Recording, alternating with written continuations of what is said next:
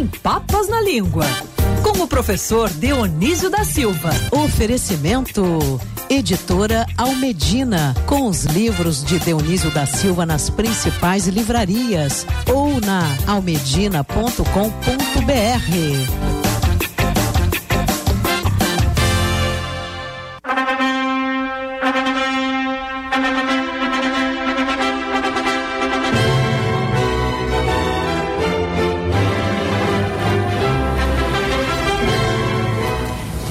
com a marcha nupcial, Agatha Meirelles. Entrei na igreja com a. Entrei na igreja não, porque eu casei ao ar livre, mas também com a marcha nupcial. Professor Dionísio da Silva disse sim para a Band News FM, está conosco aqui na linha. Oi, professor, tudo bem? Bom dia. Graças a Deus, graças a Deus, amém. Oh, bom dia, Thaís. Bom dia, Agatha. Ladies first, viu, Andreasa? Porque estamos bem educados. Eu é, falei com a Andreasa ontem, aliás, uma conversa agradabilíssima numa live. Muito legal. Estive lá presente acompanhando também essa live. Muitas outras virão ao longo dos próximos dias. Tenho certeza que o professor vai voltar a conversar com a gente também online.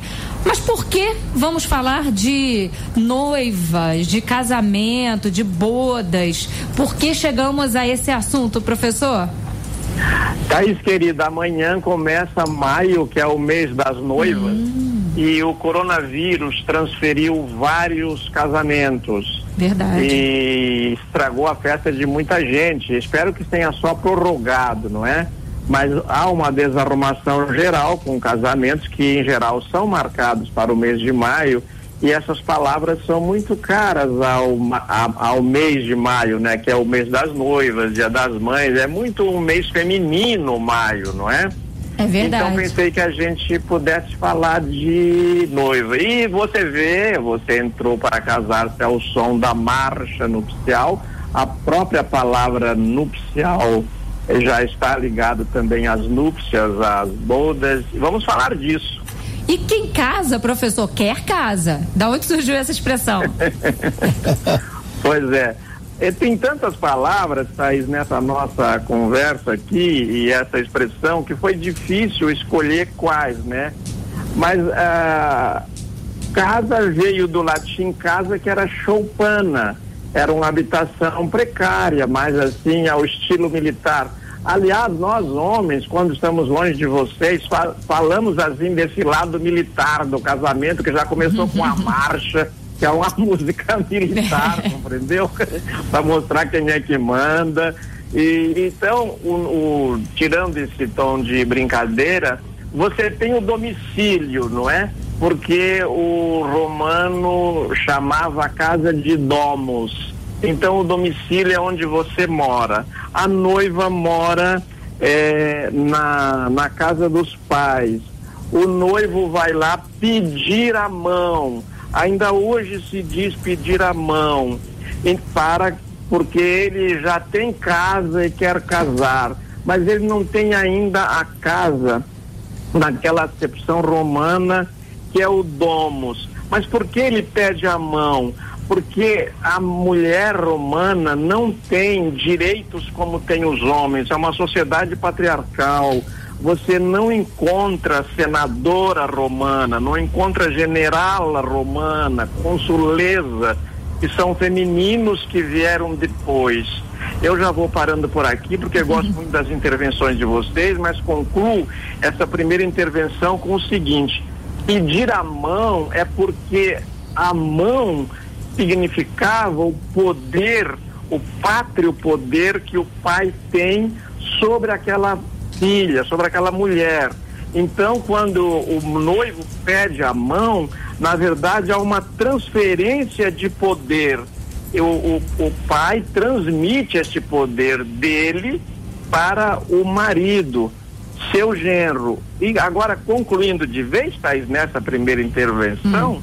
é, existe o verbo emancipar, quer dizer, você deixa de ter a mão sobre você definindo a sua vida. E os outros verbos nós mantivemos no português: admitir, demitir, é, mas o manumitir que uhum. também existe na língua portuguesa, nós não exercemos. A gente faz um aperto de mão, mas a gente não usa o manumitir para dizer que a gente está transferindo algo. Mas quando faz um negócio, um contrato, aperta as mãos.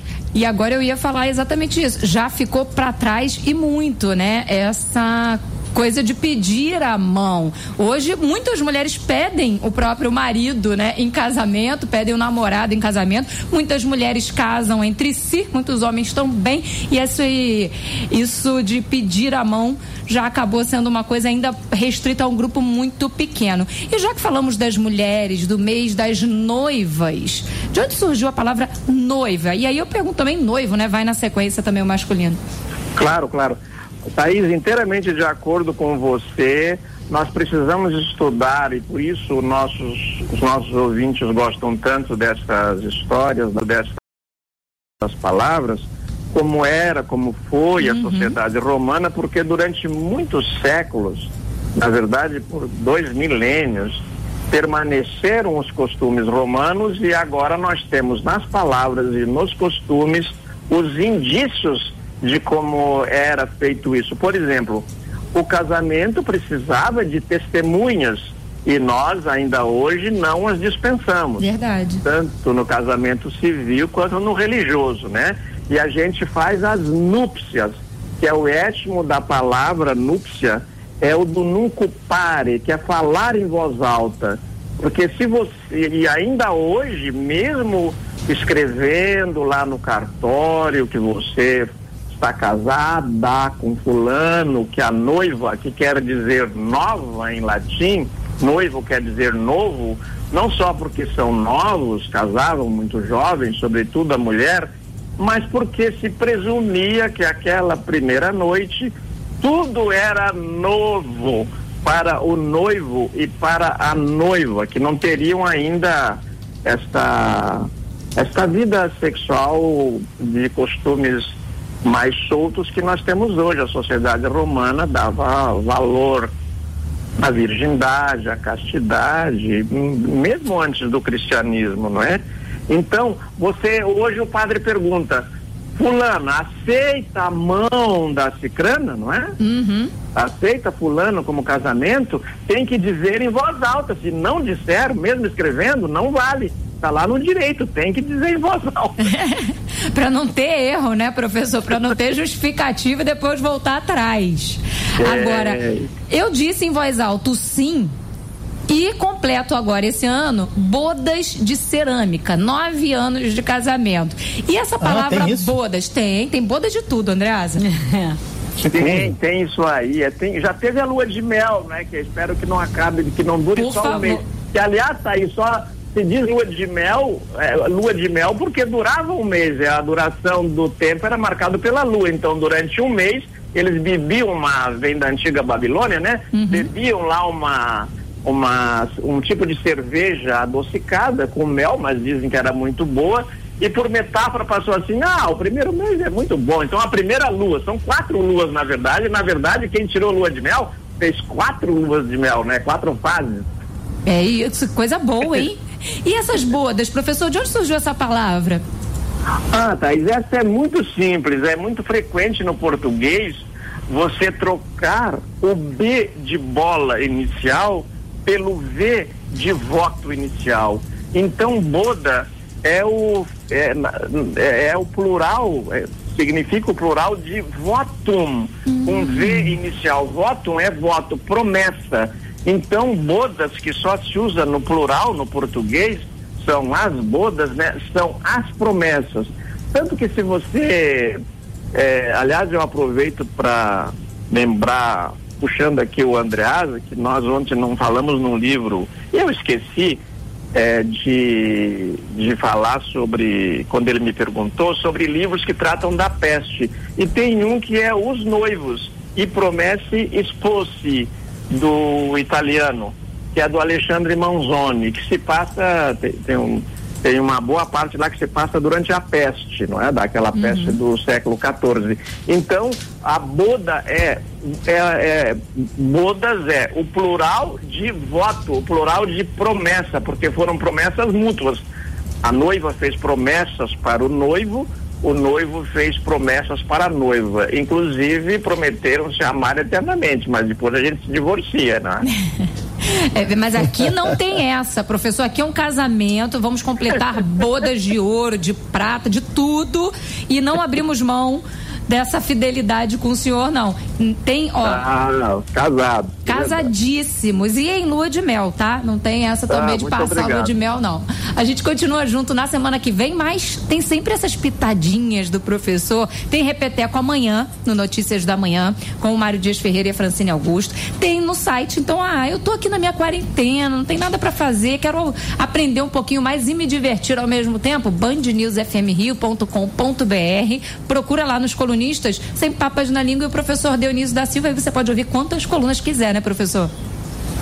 Que bom poder achar ali, não é? Eu acho tão interessante. Eu queria aproveitar só um, uns 30 segundos adicionais, você me concede? Claro.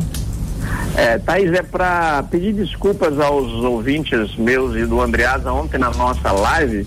Eu, eu prometo, o, o Andreasa estava lá, bem belo e fagueiro, né? Já, já tem prática com isso. Foi a primeira live que eu fiz na minha vida. Então depois que eu foi vi, muito eu bem. Privei, o senhor foi muito então, bem, se comportou muito bem. Muito, travava a ligação para mim. Tudo bem, na próxima a gente melhora, professor, mas foi ótimo e queremos mais, tá bom? Um beijo grande para vocês. Um craque. Muito obrigado. Um abração para vocês. Beijo, Agatha querida. Beijo para a Thaís. Beijo, professor. Até mais, professor.